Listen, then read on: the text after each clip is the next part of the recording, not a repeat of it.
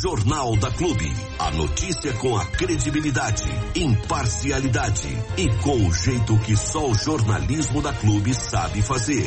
Jornal da Clube. As notícias em destaque para você ficar bem informado. Só esta semana o programa H está um pouquinho menor, reduzido, porque o Ailton está enviando o programa já produzido, gravadinho, bonitinho, porque essa semana ele está curtindo um pouco. A família, afinal de contas, merece, né?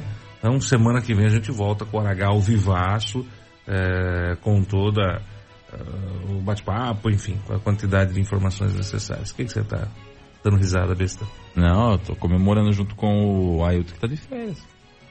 É. Quem pode, pode, né? Quem pode, Quem pode. quer faz, quem é, quer muito. é, funcionário é fácil. Funcionário é sempre mais fácil. Não tenha dúvida disso. 7 e 12, vamos lá com o H? Vamos, aqui na Clube. A opinião crítica dos fatos. Tudo o que você precisa saber com o enfoque editorial do jornalismo líder em audiência. No ar, Hora H, com Ailton Medeiros. Hora H, Hora. Um abraço a todos que estão na audiência da Clube FM, a partir de agora acompanhando também o nosso Hora H e aos companheiros no estúdio. Você fala com a gente pelo WhatsApp exclusivo do Hora H, 996961787. Registre a sua audiência, mande o seu comentário sobre as notícias do Hora H e participe do nosso programa. 996961787.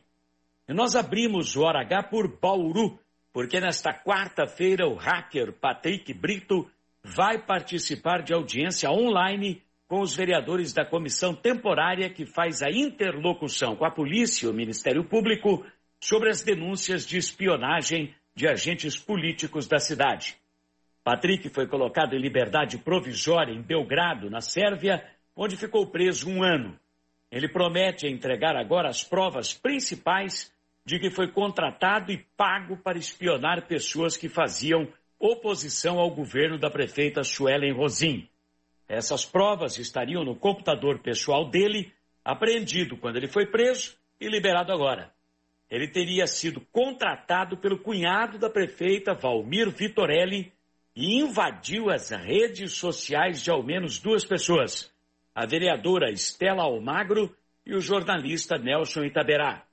O Hora H falou com exclusividade com o vereador Eduardo Borgo, autor da denúncia da espionagem na Câmara Municipal e presidente da comissão criada na Câmara para acompanhar o caso.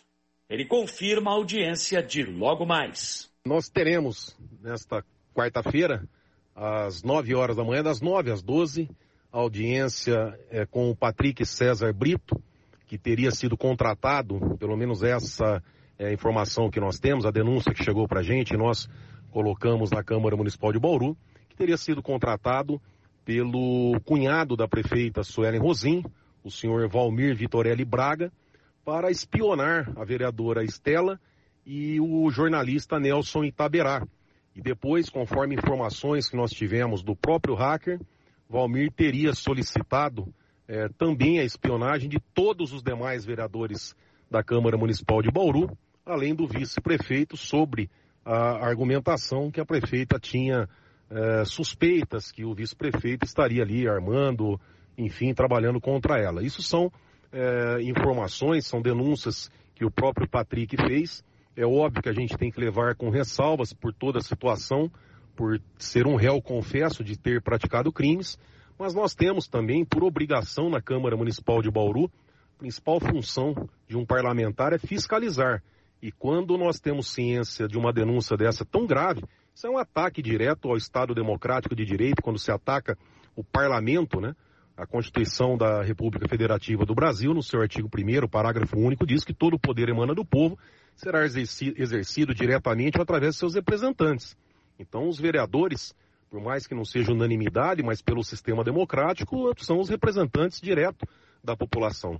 E quando alguém é, faz uma espionagem contra vereadores, contra jornalista, é um ato vil, é um ato, é, é um atentado contra o Estado de Direito. E nós temos a obrigação de investigar esses fatos. Por isso foi criado uma comissão especial na Câmara Municipal de Bauru. Por unanimidade, todos os vereadores, os 17 vereadores votaram pela criação dessa comissão. Os 17 vereadores também, de forma unânime, escolheram, votaram favoravelmente aos cinco membros desta comissão. E dos cinco membros, eu fui eleito como presidente dessa comissão também de forma unânime. Eu entendo até que poderíamos prevaricar se não tomássemos uma atitude de fiscalização. Então, por isso, essa comissão, e já que o suspeito ou o réu, já que ele concordou em falar e apresentar provas, ele disse que vai apresentar provas, que inclusive teria, acho que, fato novo para apresentar nessa audiência. Então, nós estamos aguardando e fazendo o nosso papel constitucional de investigar. Além do vereador Eduardo Borgo, fazem parte da comissão a vereadora Estela Almagro, Guilherme Berriel, Coronel Meira e Chiara Ranieri. O vereador Eduardo Borgo, que também é advogado, deixa claro que pretende saber especificamente sobre esse caso de espionagem contra os agentes políticos de Bauru. E nós queremos saber se realmente se o cunhado da prefeita ele cometeu esse ato, ele contratou, porque ele fez uma nota dizendo que teve contato com o hacker, né? Então ele não nega que tenha conhecido ou ter tido contato com o hacker, mas o Valmir fez uma nota dizendo que não contratou para esses tipos de ato, que jamais teria feito pagamento, principalmente da sua conta pessoal. Enfim, é, nós temos que esclarecer esses fatos, né? E agora nada mais importante do que essa audiência nesta quarta-feira. Terminando a audiência, nós vamos pedir a transcrição eh, de toda a audiência para a nossa assessoria legislativa e, junto com as provas que o hacker se comprometeu a entregar à comissão, nós vamos encaminhar às autoridades competentes para que seja investigado e solucionado esse ato aí que eu considero, eu acompanho a política, eu tenho 47 anos de idade, mas acompanho, estou no meu primeiro mandato, mas acompanho há muitos anos a política de Bauru. E eu considero esse ato como um dos atos é, é, mais difíceis, mais é, terríveis que aconteceram na nossa cidade. Hora H. Informação é tudo.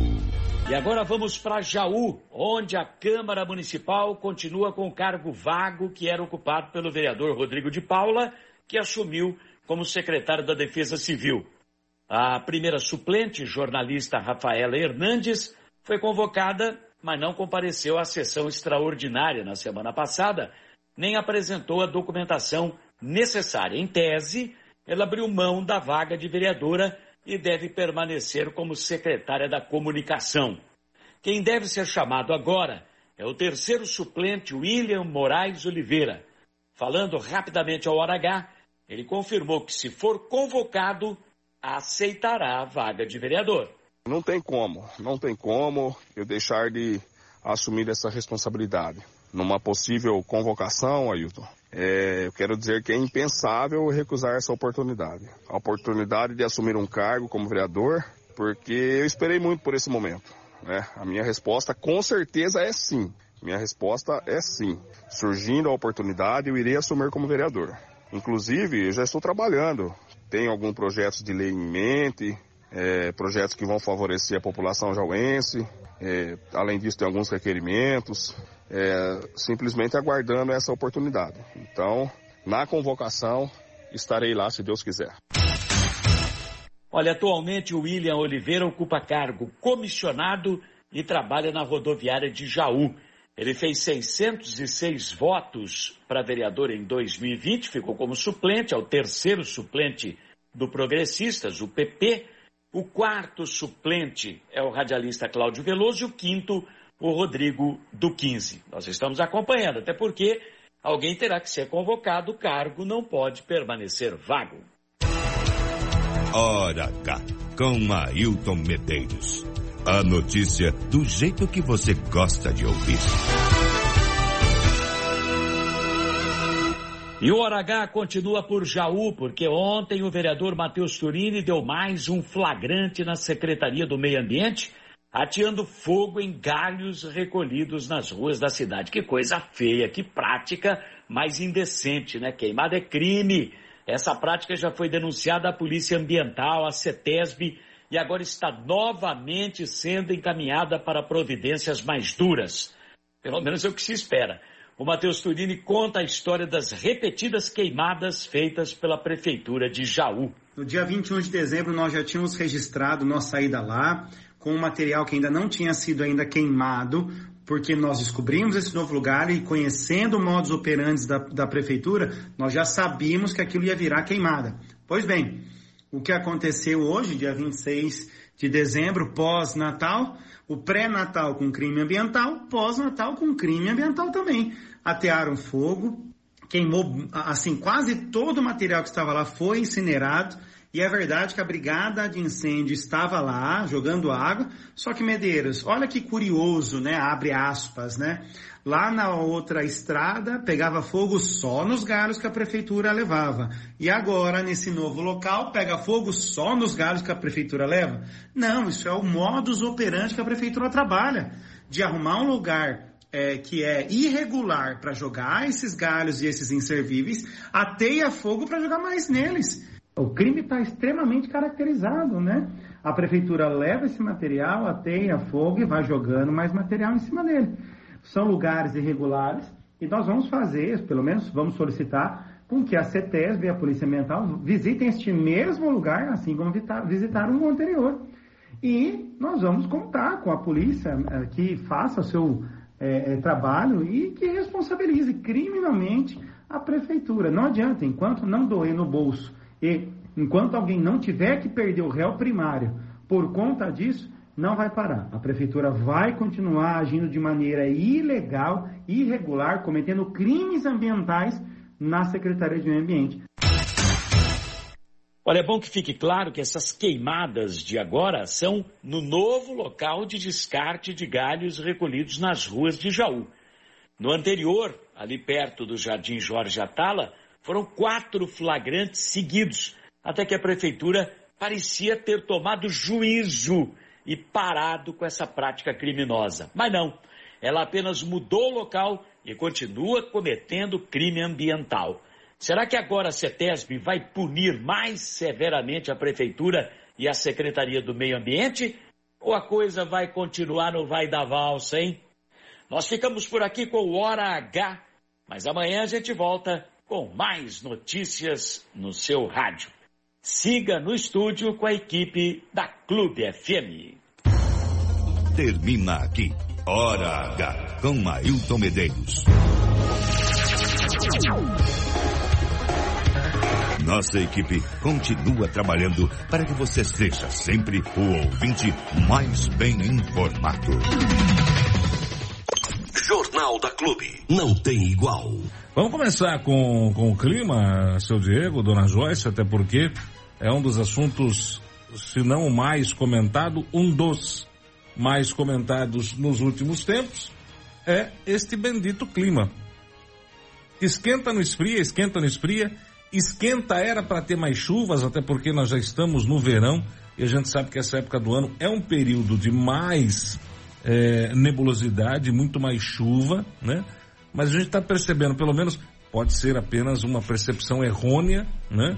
De que as chuvas estão em menor quantidade. Lembrando que os próprios institutos de meteorologia eh, já previam, além deste efeito El Ninho um pouco mais intenso e com essas ondas de calor extremas, é, mais chuva para a região sudeste, inclusive. Né? Lembrando que nós estamos na região sudeste. Ah. Então, sim, verdade. Poxa. Não é possível. Até olhei no mapa antes de fazer o comentário. Uf. Então, nós deveríamos estar tendo aí chuvas acima da média neste ano, em virtude deste efeito El Ninho, que está tirando as chuvas lá da região eh, norte do país, da floresta amazônica, inclusive pontos secos, navegação difícil, é, gado morrendo, uma coisa louca, absurda, falta d'água mesmo, rios secando e nós teríamos um pouco mais de chuvas aqui na nossa região. A quantas anda a chuva nesta área aqui? Vamos falar do, do, do miolinho do estado de São Paulo aqui, vamos falar de, de, do centrão do estado de São Paulo, usando por base, usando por base a estação meteorológica da usina DCBio. Vamos lá então, Armando. Nós é, usamos sempre essa estação meteorológica da DCBio porque ela tem um acompanhamento diário de chuvas, né? É, justamente por conta da produção de cana, etc. E ela disponibiliza também isso de forma online, gratuita para as pessoas. Então qualquer pessoa pode acessar esses dados que a gente está informando aqui, tá? Hum. Não é um dado secreto, Sigiloso. sigiloso, etc. Então fica disponível no próprio site da, da usina de la Coleta Bioenergia. Então é com eles que nós vamos se basear, como você disse. E baseado nisso, a gente vai analisar aqui rapidinho mês a mês, tá? Nós começamos o ano com até uma quantidade boa de chuva, o que deixou muita gente animada, imaginando que o ano fosse ser bem chuvoso. Só para você ter uma ideia, a média histórica, e quando eu falo média histórica, é dos últimos 26 anos, tá? Os dados que tem lançados aqui são dados de 26 anos para cá. Então a média histórica, nós temos aí que janeiro chove 305 milímetros. De tá? média. O ano passado choveu 312, então foi acima da média. Acima da média. Esse ano choveu 418. Muito acima da média. Foi bastante Bom, acima da média. bom, bom, bom. Já fevereiro, se a gente for ver aqui, a média histórica é de 190 milímetros. Hum.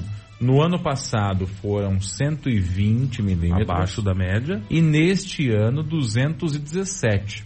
Acima da bom, média. Bom acumulado. Então bom são acumulado. dois acumulados aí bem acima da média. Bom, bom. No mês de março, historicamente, né, na média histórica, são 146,6 milímetros.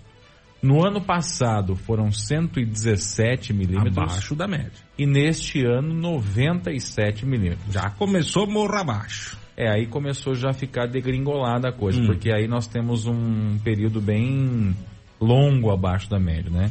Mês de abril, ah, o ano passado, aliás, a média histórica do mês de abril é 71,6. Hum. No ano passado foi 29. Nossa. E neste ano 83. Então foi acima da média Acima um da pouquinho. média. Um pouquinho acima. Bom, um chuvisqueiro acima da média. No geral, no geral tá bom, estamos ganhando. tamo acima, Então, né? estamos bem no placar. No mês de maio, né, mês 5, ah, a média histórica é de 70, aliás, perdão, 1, 2, 3, 4, 5 aqui, 84,2 milímetros. Hum. Ah, no ano passado foram 47 milímetros. Bem abaixo. E neste ano, 86. Tá bom, tá bom. Duas gotinhas acima. Tá bom, tá bom. No mês de ah, mais- junho, mês de junho, mês, meio do ano aí. É, né? são- já, já é a época mais seca, gente. É. Tradicionalmente é a época que não cai água. Isso. A média histórica é de 45,6 milímetros. Hum. O ano passado foram 14 milímetros. Abaixo. E esse ano 95. Então foi o dobro. Estamos com um ano bem, né? Foi o dobro. Até o meio do ano a coisa tá boa. Foi. Aí julho, a média histórica de julho é 26 milímetros, vírgula 9. Hum. O ano passado não choveu e esse ano também não. Aí já, já começou a entortar o. Agosto, a média histórica de agosto é 33,3. O ano passado foi de 27 Hum. e esse ano 19. Continua entortando o pepino. Abaixo da, da média, metade da média. Né? É.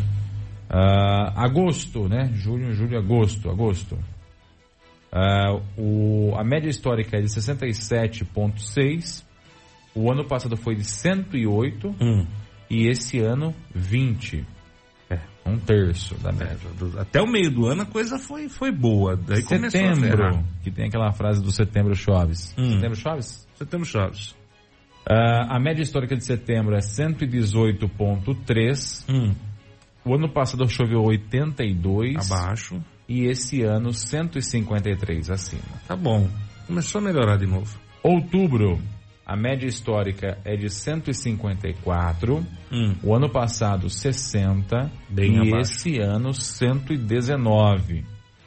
Tá bom. Novembro, a média histórica de novembro. Eu pulei um mês aqui.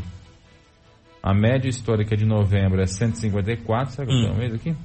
60 é o ano passado e esse ano choveu ah, 119. É isso aí. Essa daí é de novembro, tá? Eu pulei algum ano aqui, algum mês aqui. Não tem problema. Não... Dezembro. Ah, vamos lá. Dezembro. O ano passado, aliás, a média histórica de dezembro é 225. Nós temos sempre um final de ano e começo de ano bem chuvoso aqui na nossa região, né? Então, a média histórica é 225,9. Hum. No ano passado foram 302 milímetros, né? Já bom, indicando bom. que esse ano começaria bem chuvoso. É, bom. E esse ano aqui, até agora, 67 milímetros. Ah, então não é impressão. Esse mês tá uma nhaca mesmo de chuva. É, ele tá bem, bem abaixo. da Bem média. abaixo da média Tá de chuva. Menos. É, tá praticamente um terço aí da média histórica. não né? tá chovendo, né? Então, assim, tem duas situações. Ou nós teremos um- uma última semana do ano muito chuvosa para que essa média se aproxime da real, ou nós devemos ter um 2024 pouco chuvoso. Olha, vamos lá. A previsão é 0 milímetro para hoje. Para amanhã, dia 28, continua 0 milímetro, tá? Não tem previsão para amanhã. Pro dia 29, sexta-feira, nós já temos uma previsão de 12 milímetros. Pro dia 30, sábado, nós temos uma previsão de 25 milímetros. Eh, e pro dia 31, último dia do ano, 8 milímetros. Ou seja, não atinge a média histórica. Pela previsão, né? Pela previsão. Pela previsão, não deve atingir a média histórica. Pela previsão. Tá. Então é. A gente vai acompanhar, lógico, né? É, Toda essa situação. Na torcida de que a coisa melhore um pouquinho. E o ano não começa. O ano começa com bastante previsão de chuva, viu, o Diego, o Joyce, amigos da clube. Mas são, são, são chuvas, eh, aliás, bem esparsas, bem. Não é muita previsão, não, desculpa. Não, não, não tem tanta previsão de chuva assim para janeiro, não, viu? Até o meio, até o meio de janeiro, nós temos aí apenas um. É, é claro que ainda é cedo, né? Mas Uhum. dois, três, uns quatro dias de chuva em 15. É pouco. É pouco. E com médias de chuva bem baixo. Então nós podemos ter um 2024 Mais seco. que seco, né? Só para você ter uma ideia, na- no acumulado do ano, esse ano está bem próximo da média, tá? O, a média histórica de chuvas num ano é de 1.470 milímetros. Ah, no ano passado foram 1.218. Esse ano está em 1.374. Muito disso puxado pelo começo do ano, que teve uma média bem acima da média histórica, né? Então, nós estamos é, com 100 milímetros abaixo da média histórica, né? Mas dizer assim, né? 96 milímetros abaixo da média histórica, é, mas ao mesmo tempo numa situação de bastante calor, né? Por mais que tenha chovido próximo à média aí, tá com bastante calor. Ainda é abaixo, mas está com bastante calor. Se a previsão se mantiver, nós teremos um dezembro bem é, é, quente, com pouquíssima chuva. Aliás, acredito que seja o recorde dos últimos 26 anos. Seria o dezembro agora de 2023. E devemos ter um janeiro também bem quente, viu, gente? Termômetros batendo os 38 graus quase que diariamente e com pouquíssima chuva no mês de janeiro. Que é meio que também previsto, né? Em virtude do efeito El Ninho, que começou em 2023 e que é sentido com mais força em 2024, tá? A única coisa que não bate aí nas previsões é que nós deveríamos ter um, um final de ano e um começo de ano com muito mais chuvas que a média histórica, o que não está acontecendo. Então a gente deve ter aí, se preparem, se preparem, porque nós devemos ter aí problemas de escassez de água em alguns pontos. E isso pode influenciar, provavelmente com certeza influencie na conta da energia elétrica ano que vem. É, porque tem esquema de bandeira lá, né, que volta é aquele que tá esquema da hoje. escassez hídrica e O piriri, pessoal parará, voltou aí, né? Enfim. Eu fiquei bastante contente, Amanda, porque nos últimos dias eu tenho passado aí em alguns locais da nossa região que comumente acumulam água, né? Só que a lagoa seca, aqueles lugares lá que, que quando é época de seca fica sem água e quando é época de chuva fica um pouquinho mais cheio. E fiquei bastante animado porque eu vi que em alguns locais desses aí tá com água acumulada, né? Um ponto desses aí é uma lagoa que nós temos aqui no próximo do trevo da cidade, na entrada da cidade de Bairi, né? Outro ponto desses é ali na curva indo para Itapuí também tem uma, uma lagoinha. O próprio a Cabana Mateiro, lá que é um restaurante que nós temos na rural aqui da cidade, tem uma lagoa lá também. Então assim, tirando a parte de, de influência por conta de ação do ser humano, né, que acabou é, desmatando muito ao redor desses locais aí, a água tem tentado é, voltar num nível normal, né? Então, isso significa que nós temos um ano realmente bom para o restabelecimento de minas e, e fontes e lagoas aí. Isso se inverter região. a tendência, né? Se, Ah. não inver- se não inverter a tendência, a gente começa 2024 com um problema sério. Exatamente. Porque esse é o período de chuvas. Agora deveria estar chovendo. E 60 milímetros é quase nada para esse mês. É quase nada, exatamente. Agora Comparado deveria. à média histórica. Agora deveria estar chovendo. Agora Era- teria que estar chovendo. Ainda faltam pelo menos 160 milímetros É, aí para a gente chegar na média histórica. É muita coisa. Tá Muita, longe, muita tá longe, coisa. tá longe, tá longe, tá longe. A não ser que venha tudo de uma vez, né? De barco. Não, difícil, né? Não tem nenhuma previsão de tempestade assim, não. É o calor, né? O calor tá, tá realmente tá, tá de matar aí. Vamos lá. Traz a notícia São- aí, seu Diego Santos, que a gente avisou que o senhor saiu para confirmar uma informação de uma notícia que teria no Chego agora. O que que, que que aconteceu, filho de Deus? É notícia verdadeira ou nada a ver? São 8 horas e 14 minutos. Nós estivemos agora há pouco no pó industrial em Bariri. A informação que a gente tinha recebido é de incêndio em uma fábrica, uma indústria, uma Hum. indústria por lá, né? É, que nos chegou que poderia ser de grandes proporções, enfim. A gente sabe que o pó industrial hoje reúne uma grande quantidade de empresas que lidam ali com produtos químicos, né? E isso poderia ser um complicador. E nós fomos até lá com a nossa equipe de reportagem, os bombeiros já estavam por lá, inclusive já regressando para a base, porque o serviço já tinha sido terminado. O que aconteceu foi o seguinte: uma empresa de cortume no pó industrial estava em um dos seus processos ali, né? Instalação de uma máquina nova e, enfim, um- uma das partes do processo acabou pegando fogo na parte interna de um galpão ali. Uma, uma empresa de cortume, como eu disse, né? Algum curto? Alguma coisa? Então, não se sabe dizer se foi alguma chama, alguma labareda, alguma coisa, algum curto que aconteceu. O que sabe é que pegou fogo na parte interna de um dos galpões ali, né? Na parte de exaustores. E os próprios funcionários acabaram dando conta de, Sim. de, de cuidar ali da- do incêndio, né? Porque já tinha um sistema de hidrante interno ali na empresa para poder fazer esse combate. Quando o bombeiro chegou por lá, somente a fumaça no local. Eles já fizeram o restante do rescaldo e também a liberação da fumaça. Ninguém se feriu, Graças né? a Deus. Nada muito grave. Graças a Deus, somente os danos materiais que ficaram para trás ali. O que nos chama atenção, Armando, eu não vou citar a empresa, porque não é o caso. O caso é o, é o que eu vou falar agora. Os bombeiros chegaram lá e falaram que os, os funcionários da empresa, eles não tinham toda a capacitação para poder utilizar e manusear os hidrantes. Então, o pessoal às vezes estava tentando fazer de um jeito e era de outro, né? Entendi. Eles faziam do jeito que dava para fazer, entendeu? Então, de repente, deu a entender que a empresa não tinha ainda capacitação para os funcionários. Embora tivesse um sistema muito eficiente de hidrantes, esguichos e tudo que precisa ter, não tinha mão de obra para executar o serviço ali, né? Encaixar uma mangueira no hidrante, por exemplo, é, teve dificuldade ali. Até abrir o hidrante, às vezes. Exatamente. Então, de repente, essa capacitação poderia ter ajudado a ser mais eficiente o combate às chamas naquele local. E isso é importantíssimo. Toda empresa tem que ter uma brigada de incêndio, né? Preparada, pronta e de plantão. É, isso pode acontecer com os próprios funcionários que estão ali atuando no chão de fábrica. Cada um deles tem um treinamento específico para fazer parte dessa brigada de E incêndio. quem dá esse treinamento? Os bombeiros.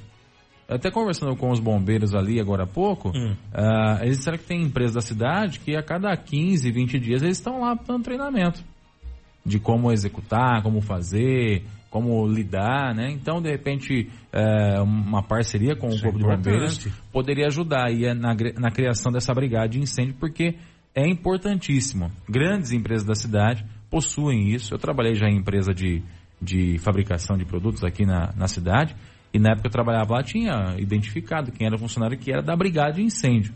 Então, cada setor tinha pelo menos um funcionário que pertencia à brigada de incêndio. E no caso de um incêndio numa empresa, esse primeiro contato, essa primeira ação Exatamente. da brigada de incêndio é o que faz a diferença entre você perder a sua empresa né, e você salvar a sua empresa até a E chegada dos bombeiros. vidas também, né? Isso, o cara vidas. vai saber, olha, a rota de fuga é por aqui, gente. Começou a pegar fogo num, numa- num equipamento no meio do, de um chão de fábrica, dentro de um galpão fechado, qual que é a rota de fuga? Esse cara já está capacitado para isso.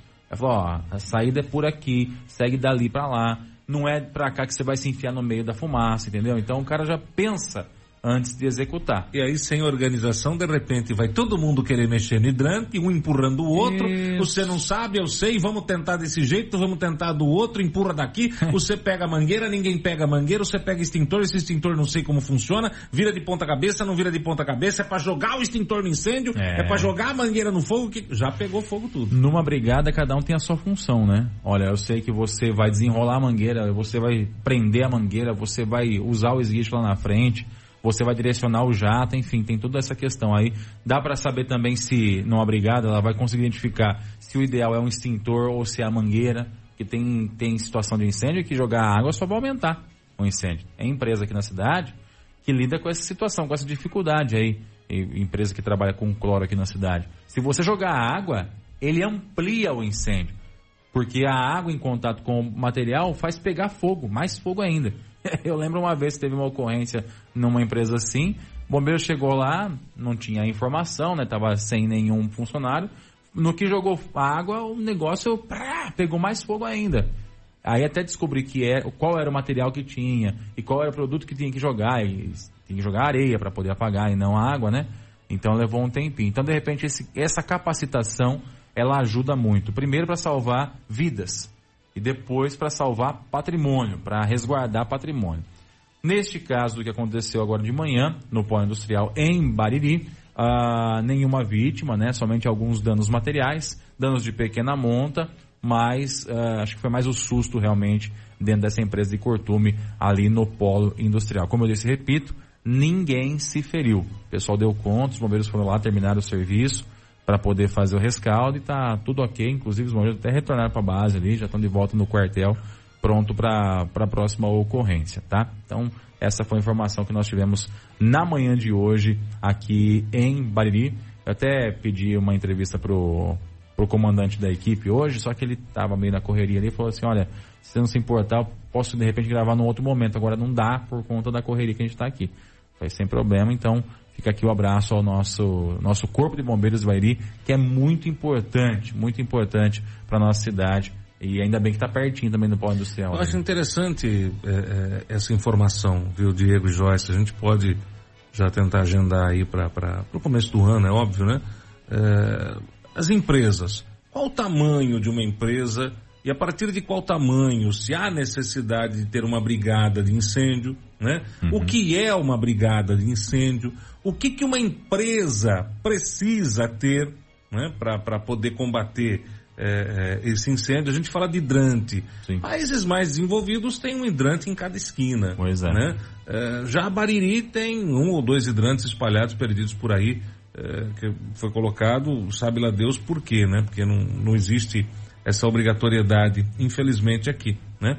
Mas no polo industrial, qual é, como funciona? Eu tenho uma empresa, eu gostaria de ter uma brigada de, incêndio. Como é que eu faço isso? Uhum. Qual que é a legislação? Eu sou obrigado, não sou obrigado? Tem um custo a mais, um custo a menos? Tem custo com o bombeiro? Às vezes essa informação é aquela informação que eu, empresário, que tenho uma empresa pequena, mas me preocupo com a segurança dos meus funcionários e do meu patrimônio, Sim. às vezes tenho vergonha de perguntar. Eu falo, pô, minha empresinha aqui é um barracãozinho só. Sim. Eu tenho 10 funcionários aqui dentro, mas é, a minha vida está inteira aqui. Sim. Será que eu, eu, tenho uma brigada? Não tenho? Como é que funciona? Como é que não funciona? É, não, não, tem limite para prevenção, via de regra, né? Não tem limite para prevenção. Então, de, independente do tamanho da sua empresa, ter uma brigada é importante.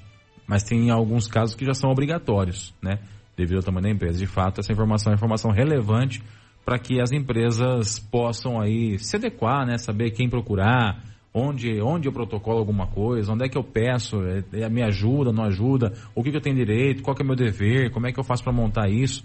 Esse funcionário tem que estar identificado de alguma forma diferente, ele pode ser um funcionário comum, tem que ser alguém do administrativo, tem que ser alguém do chão de fábrica, quem que é essa pessoa. São informações importantíssimas, porque como a gente disse e repete, é, são ações aparentemente pequenas, mas que podem vir a salvar vidas. E isso é o primeiro ponto.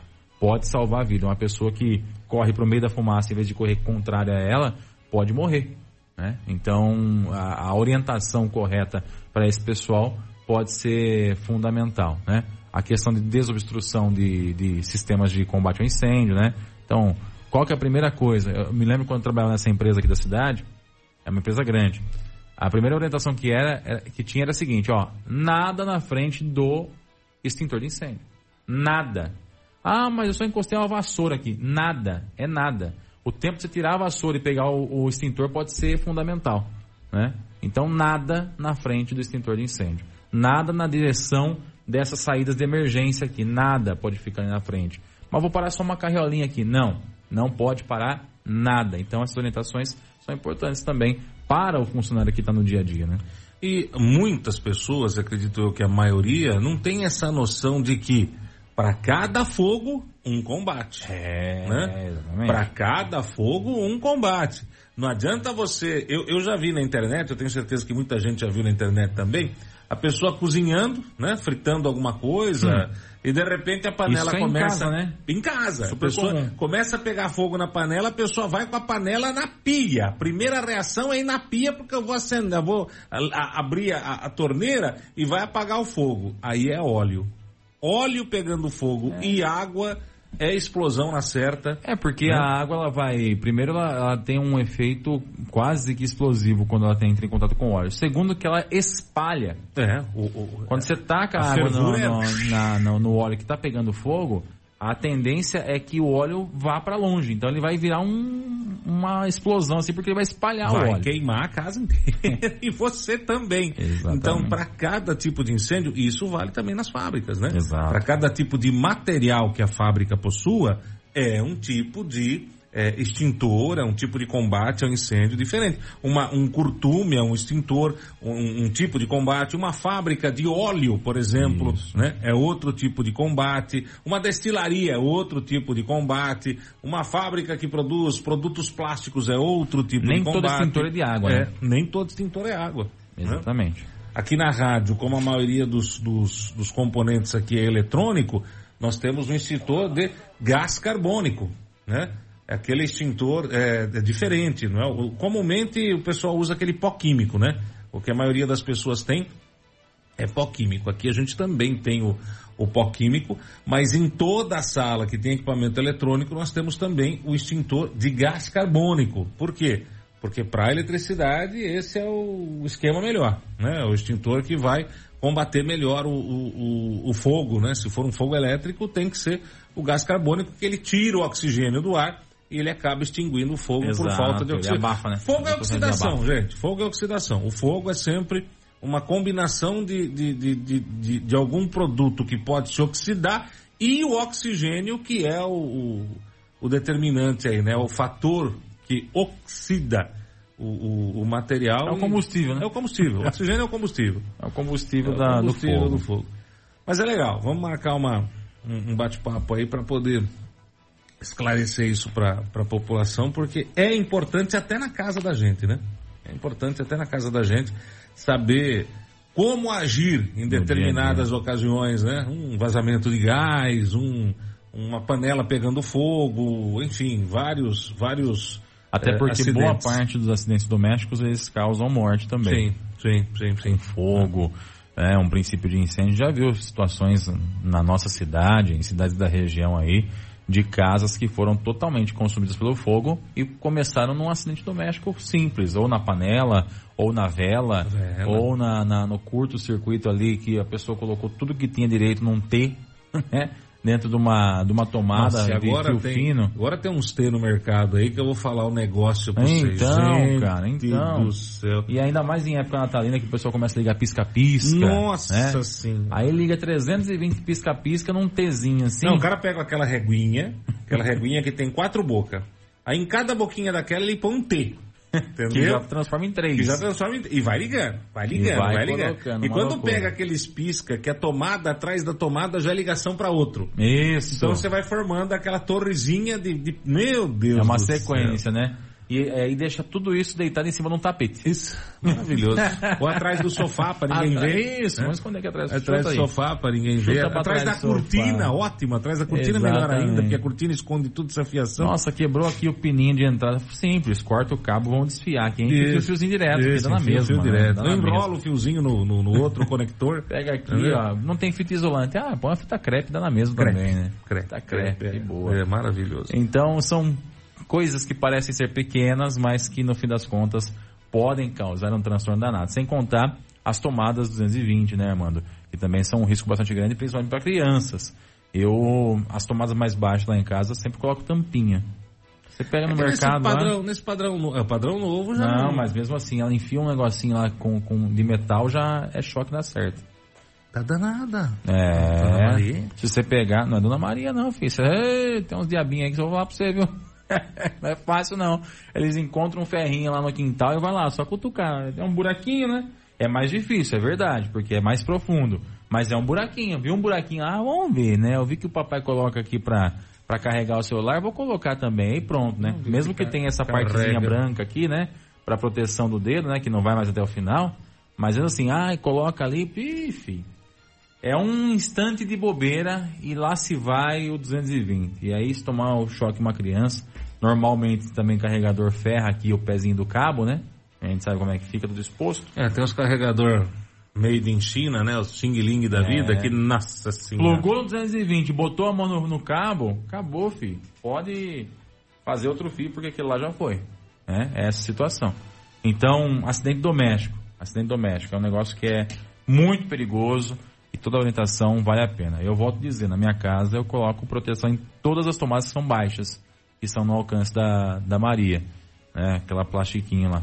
Que você compra no mercado hoje por 10 real vem 5. Eu nem sabia que tinha pra essa tomada nova, pra você ter Tem, ele, ele encaixa e vai lá no fundo. E aí Entendi. pra você tirar, ele vem com uma chavinha plástica assim, sabe? Então você coloca e gira, puxa, ele sai certinho. Entendi. Ele não dá pra soltar fácil com a, não é aquele que fica sobreposto. Ele vai lá dentro mesmo. Então a criança também não consegue arrancar. Entendi. Entendi. Uma Muito dica bem. que eu dou aí que vale muito a pena também. Você ouviu no 100,7 Jornal da Clube. Fique bem informado também nas nossas redes sociais. Jornal da Clube. Não tem igual.